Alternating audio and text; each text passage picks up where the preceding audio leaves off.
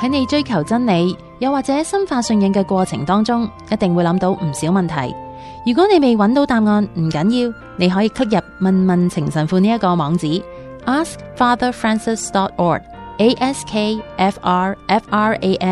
askfatherfrancis.org，askfrfrancis.org，問下同天主教教會或者係信仰有關嘅問題。情神父你好，你好啊，大家好。，今日咧呢個問問情神父呢條題目咧，你唔係好明個問題，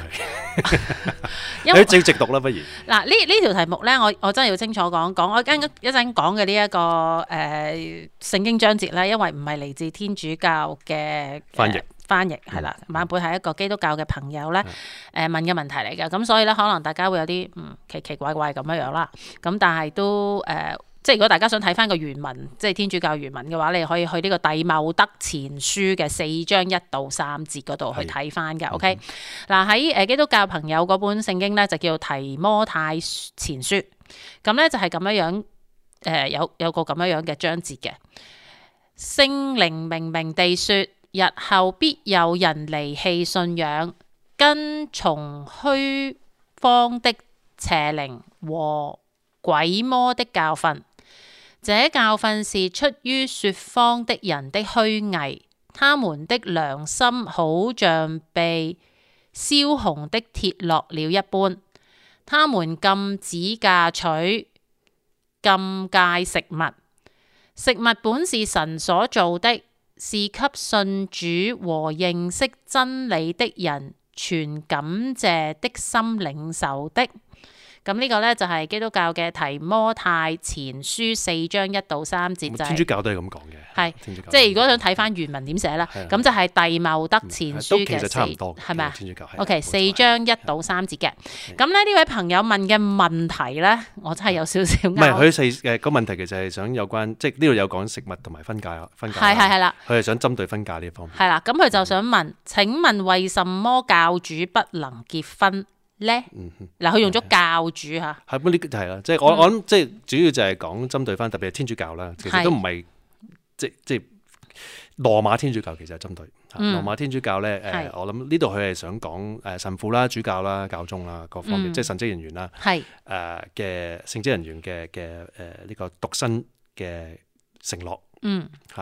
即係話誒呢個明明咧就係講明就係話誒呢啲人不嫁不娶啊，同埋誒對食物嘅嘅嚴禁啊，係出於呢、個即係魔鬼啦、誒、鬼神啦、誒嘅謊言嘅，即係話咩咩禁食唔嫁嗰啲係啦係啦，係咁方咧言，即係佢 OK 喺呢個咁樣講下。嗯嗯咁呢個咧，我哋要小心一樣嘢，就係、要明白佢誒成個呢、個呢、個第四章呢度咧，呢、個講呢段聖經咧個背景係乜嘢？係因為第一樣嘢好明顯啦，保祿本身咧係冇結婚嘅，保祿本身 係嘛？即係一個唔係係係結婚嘅人，冇理由寫呢樣嘢，泛指所有唔結婚嘅人都係鬼神所驅使噶嘛？係嚇係，即係即係咁，佢即係話佢自己都係鬼神所驅使啦 嚇。咁即係好明顯，佢唔係講緊所有唔結婚或者教導誒、呃即係某一啲召叫嘅人唔結婚嗯係本身有問題，佢唔係講緊呢樣嘢，係佢係針對緊當時發生緊、開始發生緊嘅一啲事 OK 嚇。當時教會裏邊已經開始發生緊喺第一世紀誒、呃中期啦，呢家係啊嚇誒已經發生緊一個叫做誒呢、個誒、呃 Gnostic 啊 Gnostic 係誒呢個字眼咧係講知識。 OK 啊特別特殊知識。係咁其實咧就同呢個柏拉圖嘅教導咧係誒呃即一個嘅即係基於嗰度嘅。柏拉圖咧就係視世界咧誒分開呢個所謂 matter 同埋 form 啊嗯物質同埋誒非可見嘅形體。係咁佢話真理咧誒同埋真實咧，即係在於不可見嘅現實。嗯，就不在於咧誒可觸摸可見嘅形體。嗯咁咧，柏拉圖咧，因此咧就話所有可見嘅物質咧，其實係次等，甚至係邪惡嘅，即係不潔嘅，係 OK 會毀壞，係唔唔長久。所以我哋咧應該追求追追追追求咧係不可見呢啲咁嘅形體嗯啊，佢叫 forms 啊。 OK 咁本身呢樣嘢咧喺哲學嚟講咧都唔係有問題嘅，嗯啊即係我哋要識得點樣 apply 啦嚇。嚇咁但係呢個 Gnostic 咧就變成咗一種好似即係佢又好似宗教，但係又唔係宗教嘅一種嘅學説啊。嗯誒咁咧就嗰陣時係好流行嘅，喺呢一個誒誒羅馬希臘羅馬嘅世界裏邊社會裏邊咧，誒、好多嘅所謂知識分子咧係好誒誒係好擁護呢樣嘢嗯嚇，因為好似好即係佢係講講啲隱秘嘅知識啊。嗯咁咧就係所以話得救咧，不在於與主嘅關係啊，不在於善功啊，而係在於咧有呢啲隱蔽嘅知識知識。嗯，咁因為所有都在於咧我識啲乜嘢。係咁咁咁，所以視欲區為邪惡啊！佢只不我佢哋嘅講法咧就係話，誒、呃人在於嘅靈魂，但係咧欲區咧只不過一個破破誒、呃破碎同埋係邪惡嘅一個一個監獄。嗯咁所以就走兩個極端。係嘅呢個 Gnostic 嘅嘅嘅嘅理論啊，呢、個哲學咧就走兩個極端，一個咧就係因為佢邪惡，所以就所有誒、呃討好肉身嘅咧都要禁止。嗯咁啊，婚嫁係討好肉身嘅，食物係討好肉身嘅，啊，甚至長壽都係討好肉身嘅。係所以咧呢啲嘢身身體殘害啊，誒、身體誒唔食好嘢啊，係正好嘅。嗯嚇 OK 因為一個腐朽係呢個呢、個呢、個地呢、呢個困住我哋嘅呢個監獄咧，越快搣甩佢越好嗯嚇。咁呢個咧就變成咗一種誒、呃以錯誤嘅原因咧去做好多齋戒啊，去做好多呢啲咁嘅 asceticism 啊，呢啲咁嘅誒克己啊。係咁另外一種咧就係、喂，既然個肉身都係邪惡，都係唔關係嘅，永恆生活都唔係靠個肉身嘅，咁啊盡情享受佢啦。 OK 咁亦都有啊吓，咁所以 OK 所以即係嗰啲濫交啊，誒嗰啲狂歡啊，嗰啲醉於醉酒貪食啊，佢覺得冇問題噶，嗯因為誒個肉身橫掂都係唔關係噶啦，係咁你咪耗盡佢咯嗯嚇。咁呢個亦都有啲 Gnostic 嘅人咧，都係走呢個路線嘅，咁係兩邊都有。嚇咁當時喺呢一個厄弗所呢個地方咧，誒呢個地馬德去咗厄弗所噶嘛。嗯哼咁咧就係有呢一種禁食啊、誒殘害身體啊，為着呢個身體唔重要，所以唔婚嫁、唔嫁娶、唔生細路啊，嗯咁樣嘅學說， OK 就覺得自己好高尚。嗯所以保祿咧就係、去指點弟物都係小心呢啲邪說。佢佢重點其實就唔係話婚嫁或者食物，係重點就係有呢啲邪說。 OK 只係咁啱佢提埋呢啲邪說係講緊乜嘢啫。 OK 啊係就唔係話呢樣本身唔嫁娶或者食物上邊有黑幾係有問題， OK 明唔明啊？明白係係兩樣唔同嘅嘢，嗯哼係咪講緊唔嫁娶就係有邪靈，嗯而係有啲咁嘅邪説，佢哋講呢啲嘢。即係有呢一種即係好極端嘅呢一種係啦嘅係啦講法咁所以了解咗呢樣嘢先，即係你改篇聖經係咁嘅意思㗎。嗯因為如果唔係咧，唔 make sense 啊。因為弟某得可能性，即係我哋嘅傳統裏邊咧，好似如果我冇記錯，佢都好似冇結婚嘅。哼係係而而唔單止保羅冇結婚，若望都冇結婚嘅，係係啊。係咁 Mary Magdalene 都冇結婚㗎。啊呢 OK 係啊，好多早期嘅聖經裏邊嘅人士係冇結婚噶，耶穌都冇結婚噶，嗯哼咁唔通佢又係邪靈驅使咯？係係 即係所以係單單係唔結婚或者齋戒係有邪靈係唔成立嘅。 OK 咁啊，耶穌都禁食四十天啦，梅瑟都禁食四十天啦，兩次添。係係啊係咁嗰啲全部附魔啦 嚇，所以所以唔唔唔通噶咁樣講係啊嘛？嚇咁所以我哋要搞清楚啊，唔好將兩個原因調轉咗講。嗯咁 Ừ, OK 首先要了解咗呢樣嘢，第一點。嗯咁跟住咧就係話啊，既然咁樣啦，咁呢個唔成立啦。但係佢都問，咁點解天主教即係特別係羅馬天主教澄清嚇？因為其實天主教咧好大嘅呢個 family，因為有好多人咧，大部分我哋認識嘅天主教都係所謂叫做拉丁禮或者我哋叫做羅馬天主教。天主教原來有好好多唔同嘅所謂叫做禮儀嘅分割嘅哦喎，所謂係㗎 rites 係啊，有成廿幾個嘅。哇我我真係唔知係啊我哋得一種㗎咋唔係嘅，好多種嘅，好多種天主教，譬如羅馬尼亞又有羅馬尼亞天主教啦，Ừ 嗯希臘嘅天主教有啲叫 Melkites 啦，啊 OK 有呢個叫 Maronites 啦，嗯有呢個 Ukrainian Catholic 啦，誒又有呢個誒 Egyptian Catholic 啦，又有 Russian Catholic 啦，哇又有呢個 Chaldean Catholic 啦，有成廿幾種嘅咁係咪啲禮儀唔同㗎？禮儀唔同，哦，即係只有語言又唔同，即係只有 Roman Catholic，即係羅馬天主教所有嘅禮儀都會係一樣係統一嘅。 OK，嚇羅馬天主教嘅禮儀係統一嘅係，但係譬如你去希臘嘅天主教，通常佢哋叫做 Melkites 咧，係佢哋嘅禮儀咧，你係第一聽唔明。嗯，因為佢係好多種唔同嘅你唔識嘅語言嘅，係又有阿拉美文啊，又有希臘文 啊，又有又有誒佢哋個別嘅地區可能佢譬如如果係黎巴嫩嘅話，又有啲阿拉伯文啊，又有啲法文啊，嗯誒、咁樣嘅。咁如果 Ukrainian 咧，自然就會用 Ukrainian 或者 Slavonic，即係傳統早期嘅希誒嘅呢個誒烏烏克蘭語嗯嚇、叫 Slavonic。 係嚇。咁如果你去埃及嘅天主教徒咧，又有佢哋誒古埃及語嚇， OK 亦都夾雜咗新埃及語嚇，亦都夾雜咗希臘嘅舊古希臘語，係又有新希臘語係嚇。咁你即係即係佢係佢佢經文又唔同。而佢自己有自己，佢自己自主可以決定禮儀，誒、點樣去慶祝啊，誒同埋誒嗰個程序嘅。 OK 啊，嗯咁但係佢哋都同屬於一個教宗，同屬於一都係個都係誒，即係方濟各啦，依家哦，都係係啊羅馬天主都教係嗰唔個，係唔係唔係唔係係呢個我哋嘅教宗唔啊係羅馬天主教嘅教宗，係天主教嘅教宗，係天係天主教嘅教宗係啦。 ，OK 係啊，好多人唔知嘅呢樣嘢，係因因因為講天開開埋口天主教咧，就覺得全部都係羅馬天主教，其實係唔係係嘅。 OK 咁咧，即係真係即係 officially 啊，嚇嗯官方地咧就只有只有羅馬天主教或者叫拉拉丁禮天主教啦。係拉丁禮點解拉丁禮？因為傳統拉丁禮天主教淨係用拉丁文嘅啫嘛，係近呢幾十年我哋開始用嘅各地語言啫係嘛。係係咁咁誒，淨係羅馬天主教咧係硬性呢個規定咧，就係、所有誒、呃由神父打上，即係神父主教教宗咧，全部都不可以係誒分家嘅 OK 嚇。咁其實都有例外嘅，啊嗯咁唔講例外， OK 即係呢個唔係誒因此而不能升神父。係而係我哋選擇咗，我哋叫做呢個叫 discipline，係係嗯自願嘅，即係整個教誒、整個教會，我哋選擇咗呢度呢個路，係並唔係話誒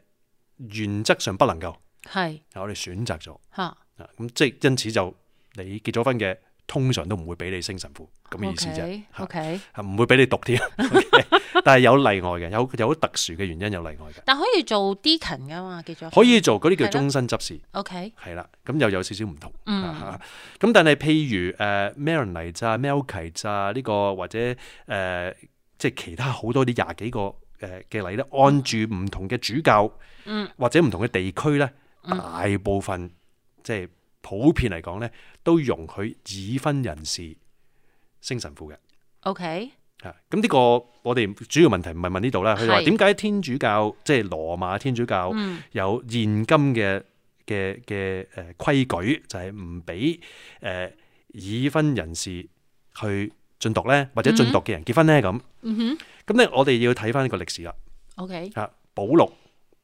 若望係，OK，當然其餘嗰啲十二個宗徒咧，全部都結咗婚嘅。哦，但我只係啊知道肯定咧，伯多祿結咗婚係嘅，啦因為係啦耶穌。啊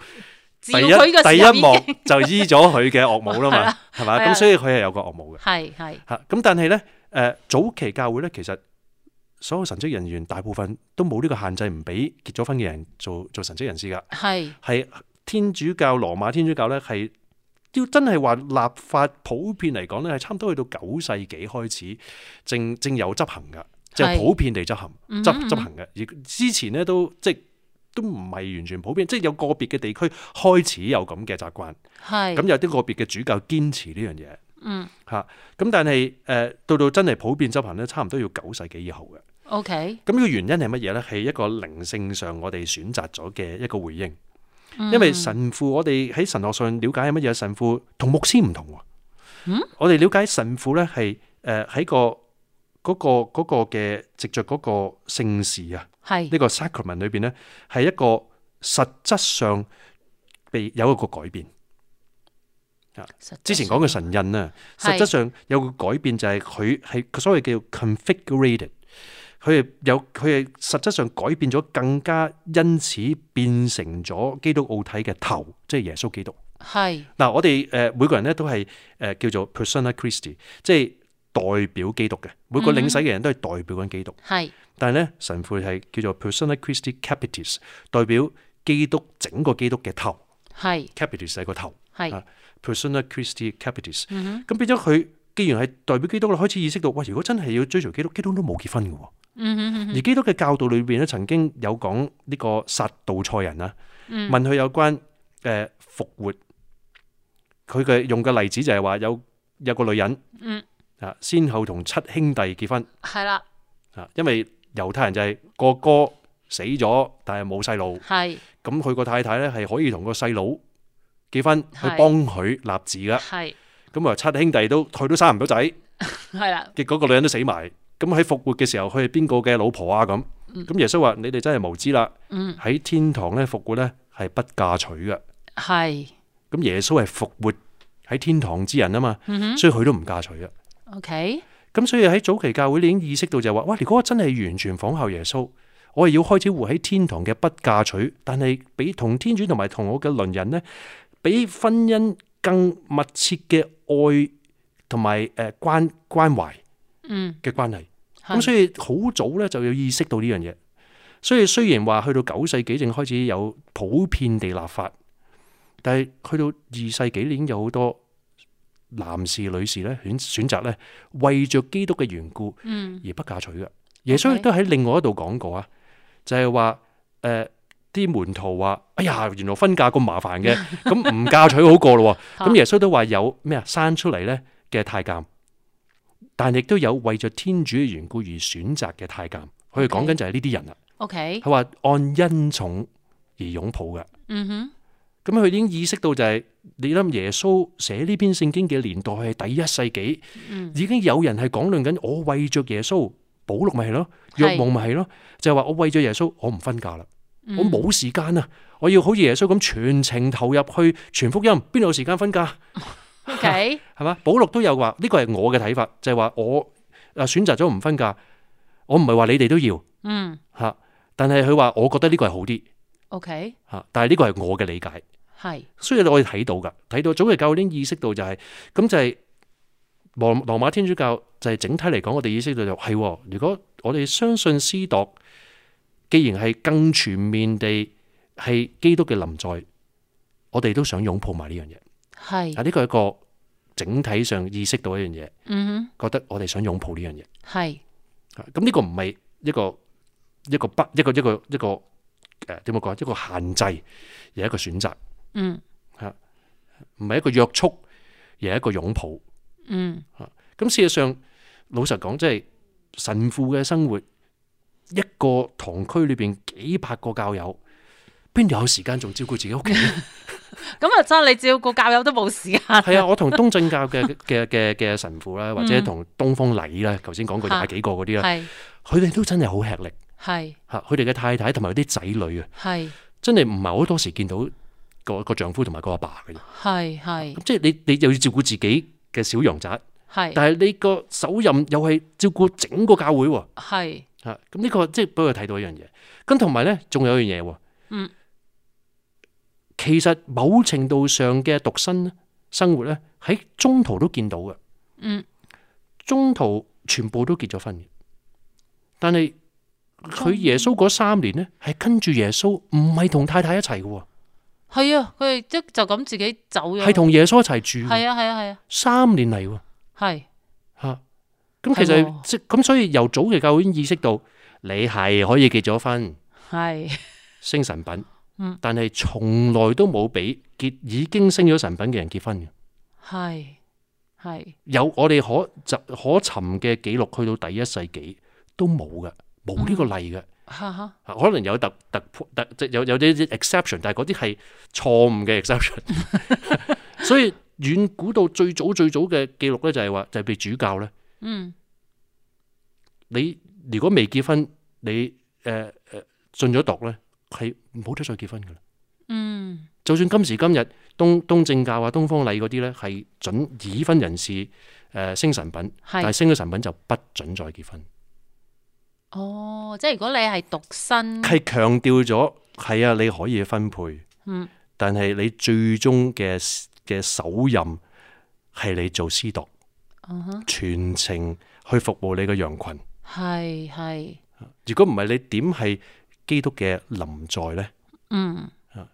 咁所以呢個係誒呢個係我哋要睇翻個傳統個歷史，去了解到呢樣嘢唔係某方面嘅人作出嚟嘅。嗯所以即使佢話可結婚咧，其實都係活緊一種某程度上相比啊、比較上 comparative 嘅一個 celibacy 嘅。嗯啊呢樣嘢係重要嘅，同埋好多東正教咧，如果你如果要選主教，只選獨身人士，啊係，OK，極係已經成千幾年歷史㗎啦。呢、個 OK 呢個習慣，即係就算佢哋俾佢哋係已婚而升上升，嗰啲冇得做主主教㗎啦，就冇主教㗎，冇得做主教㗎 OK 嗯啦。係啊東東正教有好好多個派別當中咧，嗯都係有呢個例嘅。 OK，嚇，子選佢哋叫即係即係 monks 咧，佢哋嗯哼話嚇嚇嚇，即係嗰啲唔結婚嘅神職 人士，通常都係 monks 嚟 OK，嘅。通常 OK，OK，佢話 OK 子選呢個誒隱修士係做主教嚇 OK 咁可以睇到即係呢個因為耶穌係咁， OK，好，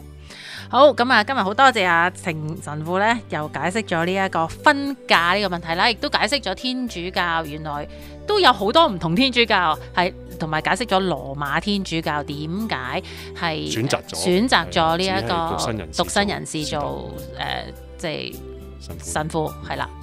好多謝程神父。